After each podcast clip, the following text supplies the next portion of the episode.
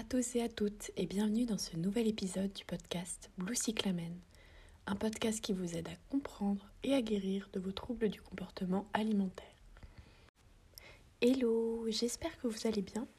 On se retrouve pour un nouvel épisode très matinal vu qu'il est 7h12. Euh, pareil, je n'arrive pas à dormir donc je vais vous faire un petit épisode.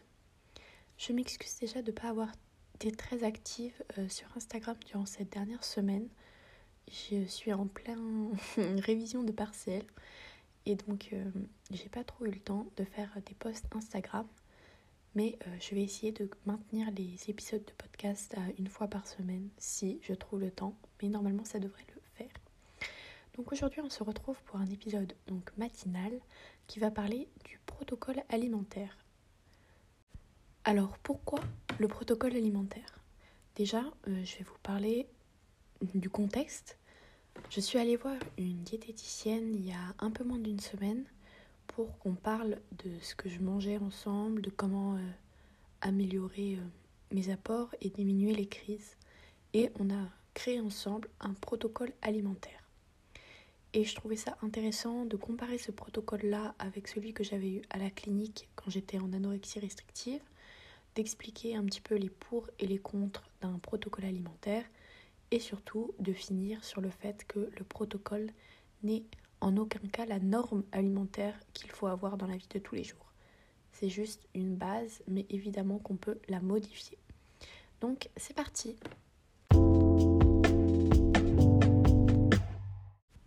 Donc déjà je vais commencer avec une petite introduction euh, sur les deux protocoles que j'ai eus en les comparant un petit peu les uns les autres. Donc euh, pour les deux protocoles, donc celui que j'ai eu à la clinique quand j'étais en anorexie restrictive et pour celui que j'ai aujourd'hui euh, pour guérir de l'hyperphagie, les deux m'ont été donnés par une diététicienne nutritionniste, donc euh, une des deux, hein, soit une diététicienne, soit une nutritionniste, donc un professionnel de la santé qui s'y connaît en troubles du comportement alimentaire et qui est donc un professionnel spécialisé pour faire ce genre de protocole. Ce que j'essaie de vous dire là, c'est que ce n'est sûrement pas à vous-même de créer votre propre protocole alimentaire. Parce que c'est tellement dur. Euh, j'ai essayé de me dire, ah, le matin je mangerai ça, le midi je mangerai ça, etc. C'est pas possible parce que vous allez, si vous êtes en anorexie restrictive, mettre moins. Et même si vous êtes en hyperphagie, vous allez toujours mettre moins que sur le protocole parce que vous aurez toujours cette optique de perdre du poids. Enfin, je, vraiment, je, général... Pardon, je généralise énormément. Mais euh, en tout cas, vous n'allez jamais faire euh, les bons apports. Donc, c'est important que ce soit créé par une professionnelle de la santé. Vous n'êtes pas obligé d'aller en clinique spécialement pour avoir un protocole, mais c'est bien de voir une diététicienne ou une nutritionniste euh, de temps en temps, une fois par semaine, deux fois par semaine. Euh, non, une fois, une fois par semaine ou une fois toutes les deux semaines, pardon. Juste pour parler ensemble de votre alimentation. Dans les deux cas, même si c'est une professionnelle de la santé ou un professionnel de la santé qui fait ce protocole, vous êtes aussi là pour euh, l'accompagner. Donc il ne va pas juste réaliser ce protocole-là tout seul en vous laissant euh, un petit peu dans l'embarras comme ça. Non, bien sûr que non, vous allez créer ce protocole à deux. Donc quand j'étais à la clinique, euh, il y avait eu un rendez-vous avec ma diététicienne, je pense, euh, qui avait duré bien deux heures, dans lequel on avait parlé de tout ce que je pouvais manger, de tout ce que je pouvais pas manger, de comment améliorer mon protocole, de qu'est-ce que je me sentais capable de manger, qu'est-ce que je me sentais pas capable de manger, etc. C'était vraiment quelque chose qui était basé pour moi et, euh, et, vraiment spécifiquement pour moi. Donc le protocole de ma voisine de chambre, c'est pas du tout le même que mon protocole que j'avais moi. C'était vraiment quelque chose que j'avais euh, spécialement spécifiquement pour moi. Ensuite, il faut savoir que ça a été très difficile. Donc dans les deux cas, donc ce protocole-là que j'ai aujourd'hui et le protocole que j'ai eu à la clinique, de le, euh, de le réaliser pleinement. Parce que à la clinique, au tout début, j'étais pas du tout habituée à ce protocole. Euh, même si je l'avais décidé avec la diète, j'étais euh, toujours. Enfin, c'était nouveau, c'était c'était pas encore une habitude alimentaire, donc j'ai eu du mal à m'y faire. Mais je, m'y suis habituée en fait, et euh, après ça s'est très très bien passé. Donc c'est normal qu'il y ait un temps d'ajustement avant de s'habituer au protocole. Là, avec mon protocole actuel, j'ai encore du mal à, à faire exactement comme ce qui est écrit et de toute façon, c'est pas le but. Je vais vous en parler un peu plus tard. Le but, c'est pas de faire exactement comme ce que le protocole vous dit, parce que euh, sinon vous allez rentrer dans un hyper contrôle. Donc maintenant, je voudrais vous faire les points positifs et les points négatifs d'un protocole alimentaire. Et pour les points négatifs, vous apporter des conseils, des tips, des trucs pour faire un peu euh, pour transformer ces négatifs en positifs. Donc, on va commencer par les points positifs. J'ai noté en premièrement que c'est validé par un médecin qui vous connaît spécifiquement. Donc, c'est-à-dire que c'est pas juste un truc que vous avez trouvé sur internet euh, qui ne vous correspond pas du tout. C'est vraiment spécifique à vous. Donc, à votre faim, à vos besoins, euh, à vos envies, parce que c'est aussi quelque chose qu'il ne faut pas oublier. Vous avez le droit d'avoir des envies alimentaires, c'est complètement normal. Donc, tout ça, c'est adapté dans votre protocole. Deuxièmement, ça vous permet d'avoir des apports suffisants. Et ça, c'est très important. Parce que votre diététicienne ou votre nutritionniste, elle ne voudra pas vous laisser mourir de faim. Donc, elle va quand même, si vous êtes en anorexie restrictive, faire en sorte que vous ayez des apports suffisants pour éviter que vous ayez des carences ou que vous perdez trop de poids. Donc, évidemment, au départ, ce sera un petit protocole, mais qui va tendre à augmenter les portions petit à petit pour que vous puissiez reprendre un poids santé. Donc évidemment, ça, ça fait peur, mais il faut savoir qu'ils sont là pour vous aider et pour vous aider à avancer dans la guérison. Et c'est vrai que la guérison, ça va passer par un retour au poids santé. Mais je tiens à vous dire que euh, aujourd'hui, je suis à mon poids santé et je ne me suis jamais sentie aussi bien. Euh, outre les crises évidemment. Donc c'est vraiment quelque chose dont il ne faut pas avoir peur. Le poids santé, c'est vraiment... Enfin, c'est la vie, quoi. Vraiment, c'est très bien. je me sens euh, très bien. Enfin bref, euh, je m'égare. Je vais continuer. C'est juste pour vous dire qu'il n'y a pas à avoir peur de reprendre ce poids. Surtout si ce poids, il va être repris par euh, un protocole qui est prévu pour vous, par vous. Donc il n'y a pas à avoir peur de ce protocole. Ensuite, il y a aussi, et ça je trouve que c'est très important, ça va limiter le stress de savoir quoi manger. Parce que quand on est, enfin quand on souffre de, de TCA, on est tout le temps stressé de savoir qu'est-ce qu'on va manger. Enfin, en tout cas, c'était mon cas. Je ne sais pas si vous vous reconnaissez, mais j'étais tout le temps stressée. Euh, le soir, je me faisais des plans alimentaires. Le matin, je me faisais des plans alimentaires. Enfin bref, j'étais tout le temps stressée. Et le fait d'avoir un protocole, en fait, ça m'empêche de me dire bah, qu'est-ce que je vais manger? Et donc, ça va limiter au maximum votre stress. Vous n'allez pas vous demander qu'est-ce que vous allez manger, vu que vous allez manger la même chose qu'hier, et vous allez manger la même chose que demain. Enfin, à peu près. Ensuite, j'ai noté que ça vous permet à aussi, ça permet aussi à la famille de savoir précisément quoi cuisiner. Parce que c'est vrai que la famille, elle n'est pas trop au point euh, dans les troubles du comportement alimentaire. Elle va toujours faire des choses soit trop stressantes, soit pas assez conséquentes. Et vous, vous allez toujours être tiraillé entre j'ai trop mangé, j'ai pas assez mangé. Et votre trouble du comportement alimentaire, il va être tout perturbé.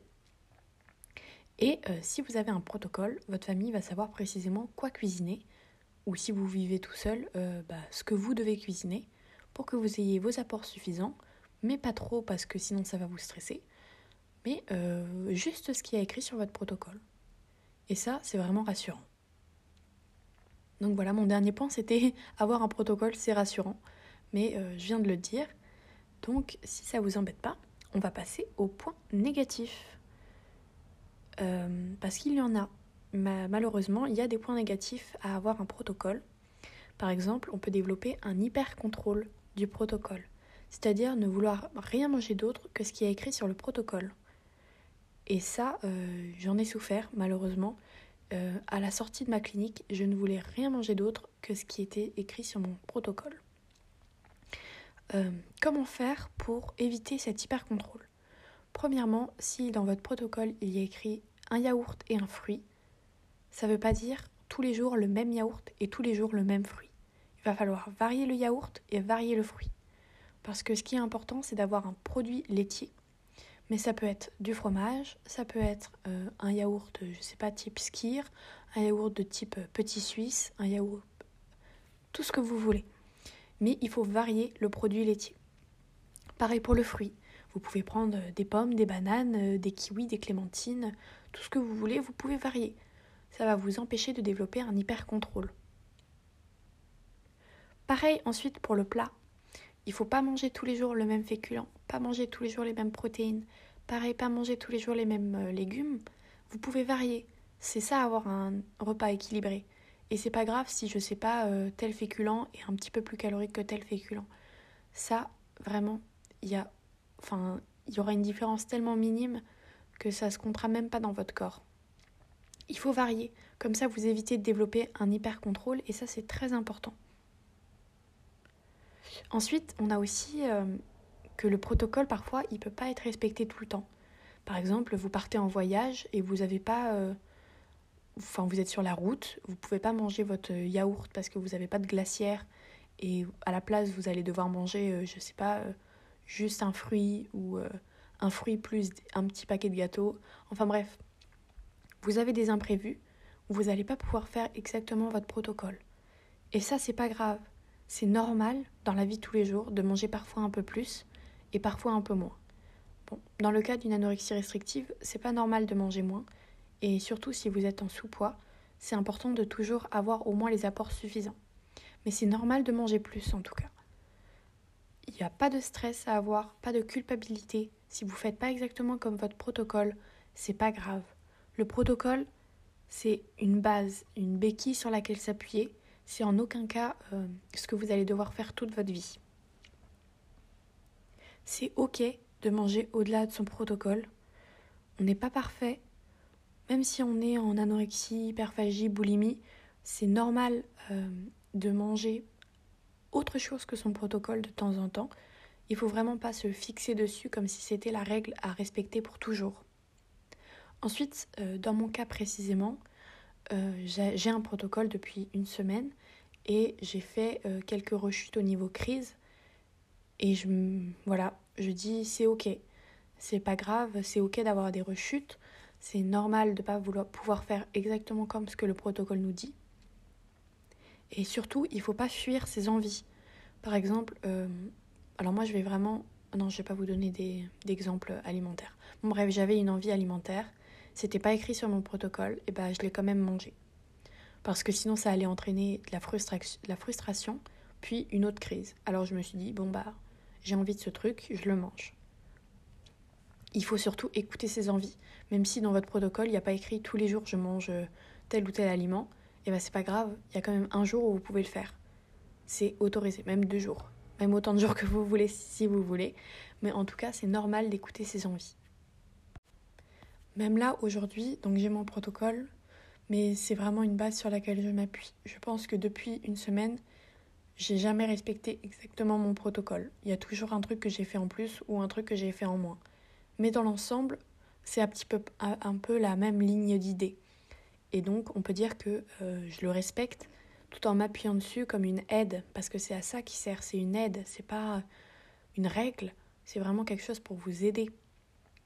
Donc, il ne faut pas vous stresser par rapport à un protocole, mais c'est très important pour s'aider à guérir, parce que ça vous, ça vous aide en fait. Alors, que, que je sois à la clinique ou que je sois là actuellement juste euh, chez mes parents, le protocole, il m'aide. Et donc, c'est très important. Donc, je vous recommande d'aller voir une diététicienne ou une nutritionniste et de vous faire aider sur la création d'un protocole. Vous pouvez lui parler de vos peurs, vous pouvez lui parler de vos envies.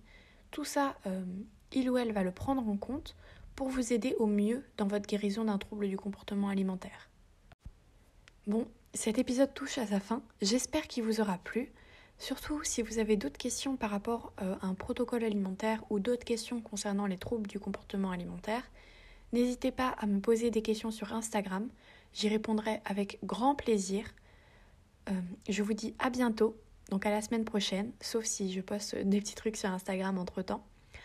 Euh, prenez soin de vous, vraiment prenez soin de vous. Et gros bisous